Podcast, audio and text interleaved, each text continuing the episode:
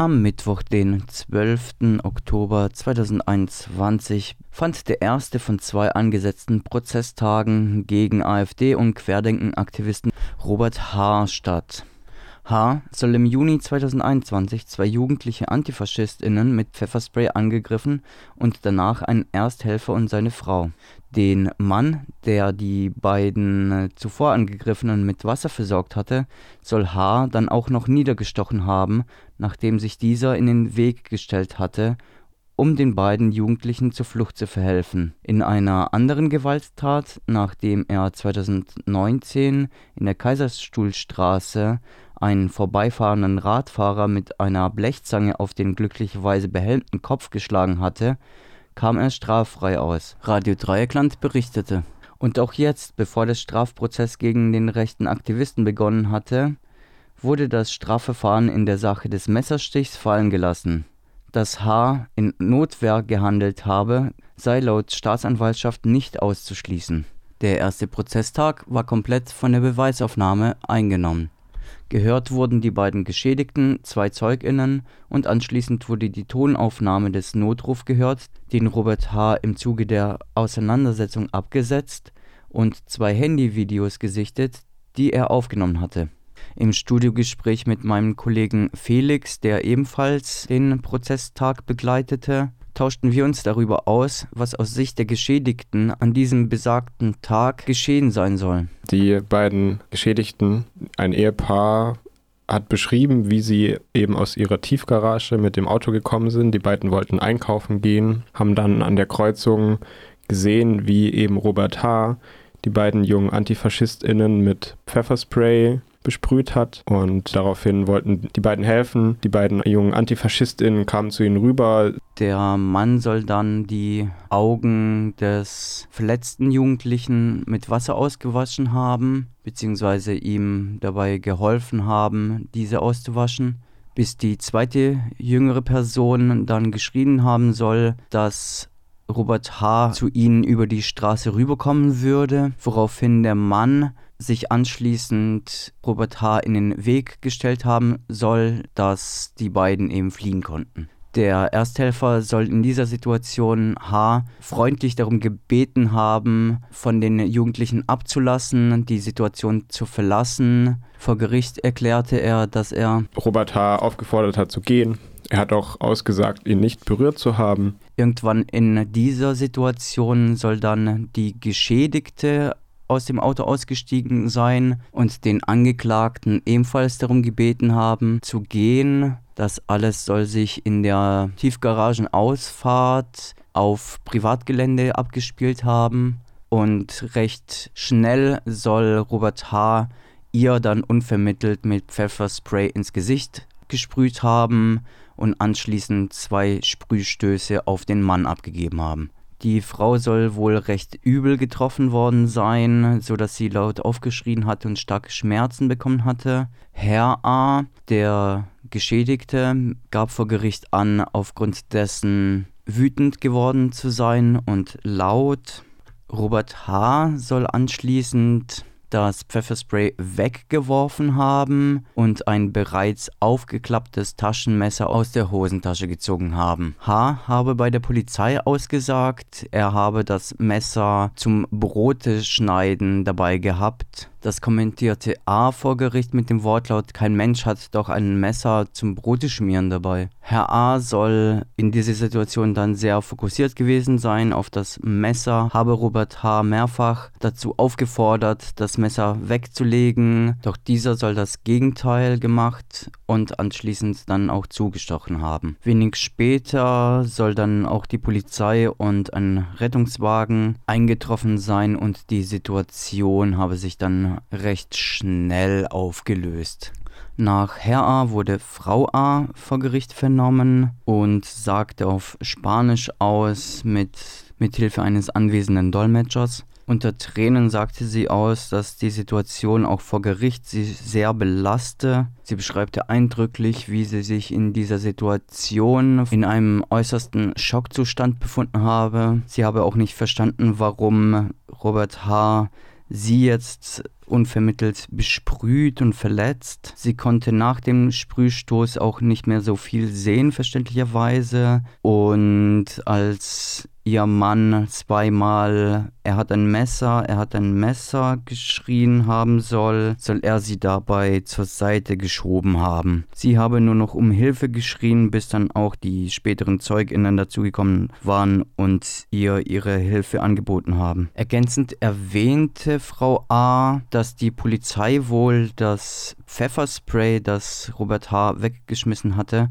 wohl nicht gefunden habe und dementsprechend nicht sichergestellt habe. Diesbezüglich äußerte sie ihre Verwunderung. Zu den psychischen und physischen Folgen der Tat für die beiden Betroffenen schreibt die Beratungsstelle für Opferrecht Gewalt Leuchtlinie bei Twitter. Die Ehefrau erlitt starke Schmerzen an den Augen und befand sich ihrer Aussage zufolge in Schockzustand.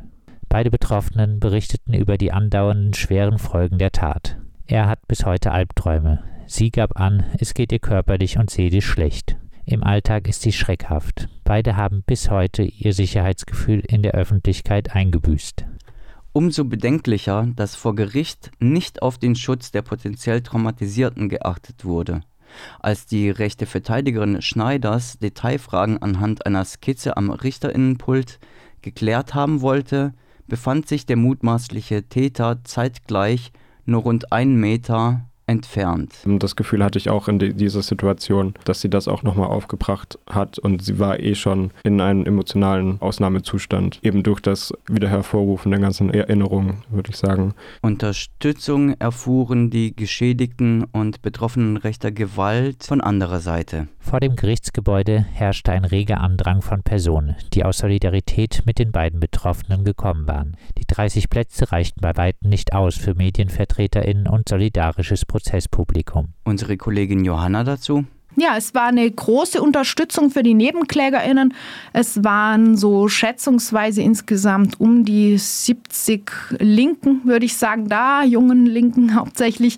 Etwa 30 Plätze gab es im Gerichtssaal und um die 40 Personen waren dann noch vor dem Gericht bei einer stillen Kundgebung vor dem Gerichtsgebäude am Holzmarkt. Im Gerichtssaal Nummer 3 im Amtsgericht ging es derweil weiter. Nach den beiden Geschädigten kamen noch zwei weitere ZeugInnen, die zufälligerweise mit dem Fahrrad auf dem Nachhauseweg waren und die Situation beobachtet hatten, allerdings erst nachdem das Pfefferspray gegen die beiden Geschädigten eingesetzt wurde. Als sie zuvor der Situation begegnet sind, seien sie der Überzeugung gewesen, die Situation zwischen Robert H. und den beiden jungen AntifaschistInnen würde sich selbst erledigen und sind deshalb weitergefahren. Während des Messerstichs soll sich Herr A. in Richtung von Robert H. bewegt haben und auch insgesamt soll er eher der offensivere Part der Geschichte gewesen sein.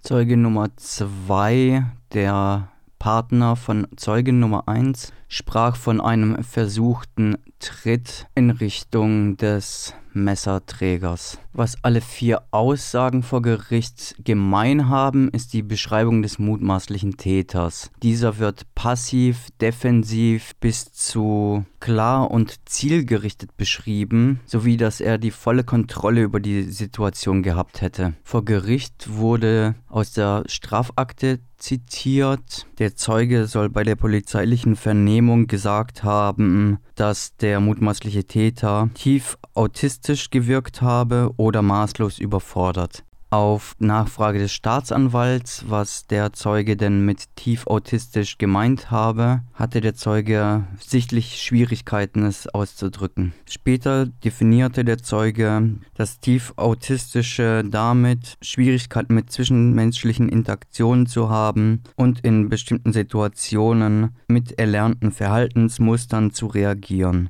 Der Angeklagte entschloss sich dazu, vor Gericht keine Angaben zu Sachen zu machen. Während des gesamten ersten Prozesstags wirkte Hahn nur darauf bedacht, seinen Kopf aus der Schlinge zu ziehen, sich aus der Affäre zu ziehen, Mitgefühl noch das Fünkchen Verständnis gegenüber den Wunden, die er zugefügt hatte, waren festzustellen. Mein Kollege Felix empfand, dass im Gegensatz zu den Geschädigten Robert H. sehr stoisch wirkte bei den Zeuginnen-Aussagen viel mhm. in seinen Unterlagen geblättert hat, viel auf seinen Tisch geschaut hat, wenig äh, Augenkontakt oder wenig Kontakt zur, zu den Geschädigten aufgenommen hat und da sehr ja, emotionslos wahrgenommen hat. Im Mittagsmagazin ergänzt er. Das war generell auch ein sehr großes Thema. Wie wirkte Robert H.? Das hat die Staatsanwaltschaft wiederum sehr viel nachgefragt. Ich hatte mhm. sehr viele Fragen zu, zum Gemütszustand oder zur Außenwirkung von Robert H. Das hatte teilweise fast schon etwas Entschuldigendes, als ob davon ausgegangen wird, dass Robert H. nicht schuldfähig ist. Nach den Vernehmungen wurde, wie anfangs bereits erwähnt, die Aufnahme des Polizeinotrufs abgespielt, den Robert H. während der Auseinandersetzung abgesetzt hatte in dem mehrere Stimmen zu hören sind. Es ist darin zu hören, wie Robert H. zunächst angebe, angegriffen worden zu sein und diesbezüglich eine Anzeige stellen zu wollen. Dann wird es etwas hastig und Robert H. gibt an, dass die beiden, die er außerdem der Beleidigung bezichtigt, flüchten wollen. Anschließend ist zu hören, wie Robert H. feststellt, dass ihnen irgendwer bei der Flucht helfen möchte und dem folgt die Aussage, dass er bereits zum zweiten Mal Pfefferspray eingesetzt hat. Der Tonfall ist unaufgeregt, fast schon routiniert. Kurze Zeit später ist zu hören, er hat ein Messer. Daraufhin fordert ihn die Stimme aus dem Hintergrund auf, dieses wegzulegen, wie auch der Polizist an der anderen Leitung. Von beiden Seiten der Telefonleitung ist das mehrmals zu hören, bis Robert H. wieder die Stimme ergreift und in einem seltsam friedlichen Ton sagt, ich muss jetzt zustechen. Dem folgen wütende Schreie aus dem Hintergrund und dann die Angabe Haas, ihre, also des Polizisten, Kollegen sind jetzt da. Und dann bricht die Tonbandaufnahme ab. Die beiden Videoaufnahmen, von denen das Publikum nur das Audio wahrnehmen konnte, hat Robert H. offenbar in der Auseinandersetzung mit den beiden Jugendlichen gemacht. Wie anfangs beim Polizeinotruf waren auch hier aus dem Hintergrund Sätze zu hören wie Lass es einfach, geh nach Hause oder verpiss dich. Nur diesmal mit von jünger klingenden Stimmen. H. ist zu hören, er habe sich durch irgendetwas beleidigt gefühlt und wie er sagt, das gibt eine Anzeige.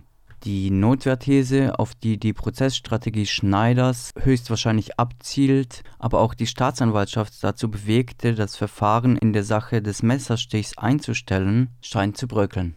Wie Felix und ich feststellen mussten, erschien Robert H. zu keinem Zeitpunkt genötigt und hätte die Situation zu jeder Zeit einfach verlassen können, sich dem entziehen können, wie von allen Betroffenen seiner Gewalt gefordert. Die rechte Szeneanwältin Schneiders hat im ersten Prozesstag haben eine Strategie gefahren, die versucht hat, die beiden Geschädigten in die Ecke zu drängen, sehr bohrend nachgefragt hat, was dann auch retraumatisieren kann, wie ich schätzen würde. Das war auf jeden Fall ein sehr emotionales Gespräch und äh, wo eine, ja, fast schon eine Täter-Opfer-Umkehr das Ziel sein soll, ja. ähm, um eben auszusagen, dass Robert H. in eine Ecke gedrängt worden ist und keine andere Möglichkeit hatte. Indem Schneiders fragte, ob die geschädigte Frau A. Robert H. nicht irgendwie berührt hätte, erschrocken hätte oder in einer ähnlichen Weise mit ihm interagiert hätte. Oder ihren Ehemann danach fragte, warum er denn nicht die Polizei gerufen hätte. Politische Gesinnung der beiden Jugendlichen, die Frau und Herr A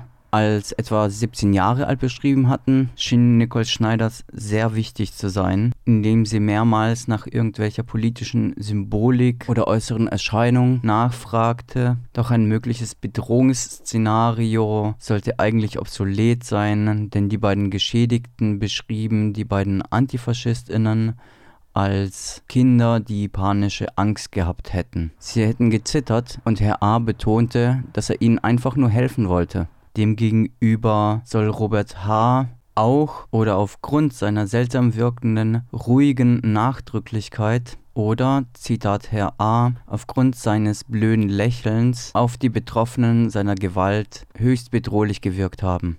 Das Gericht unter dem Vorsitz von Richterin Reitschak versuchte den Messerstich getrennt von dem Rest zu behandeln, was weder von der Verteidigung noch von der Nebenklage so richtig voneinander getrennt werden konnte. Denn Schneiders argumentierte mit Beleidigungen und einer Drohung, die nach dem Messerstich durch Herr A getätigt worden sei und auch die Nebenklage will den Messerstich berücksichtigt haben. Der Geschädigte, der durch den Messerangriff verletzt wurde, hat auch im Gerichtssaal zum Unmut der Beteiligten im Gerichtsprozess ein Foto seiner Wunde gezeigt, auch den ZuschauerInnen gezeigt und geäußert, dass es ja nicht bloß eine Kleinigkeit wäre. Er hat damit auch Kritik geübt an der medialen Berichterstattung, die diesen Messerangriff auch sehr verharmlost hat und eben auch Was ja auch so ein bisschen von der Darstellung der Polizei ausging. Ne? Genau, die dann auch die BZ beispielsweise teilweise schon übernommen hat. Und er hat da Kritik auch daran geäußert, dass der Messerangriff nicht Teil des Prozesses ist und dass er eingestellt wurde. Die rechte Gesinnung des Angeklagten hat bis jetzt keine Rolle im Verfahren gespielt, außer dass Herr A. in seiner Vernehmung die Vermutung äußerte, Robert H. habe seine Lebensgefährtin aus fremdenfeindlichen Motiven unvermittelt mit Pfefferspray angegriffen.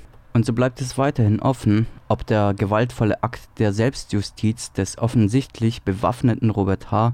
weiterhin durch Polizei und Justiz folgenlos bleibt und H. in seiner Annahme, ja das Richtige zu tun, dadurch vielleicht sogar bestärkt wird. Näheres erfahren wir kommenden Montag, den 17. Oktober um 9 Uhr, denn dann geht's weiter mit dem Folgetermin im Gerichtsprozess gegen den AfD- und Querdenken-Aktivisten Robert H. Wenn ihr selbst von rechter, rassistischer oder antisemitischer Gewalt betroffen seid oder Betroffene kennt, dann könnt ihr euch in Baden-Württemberg an die Leuchtlinie wenden. leuchtlinie.de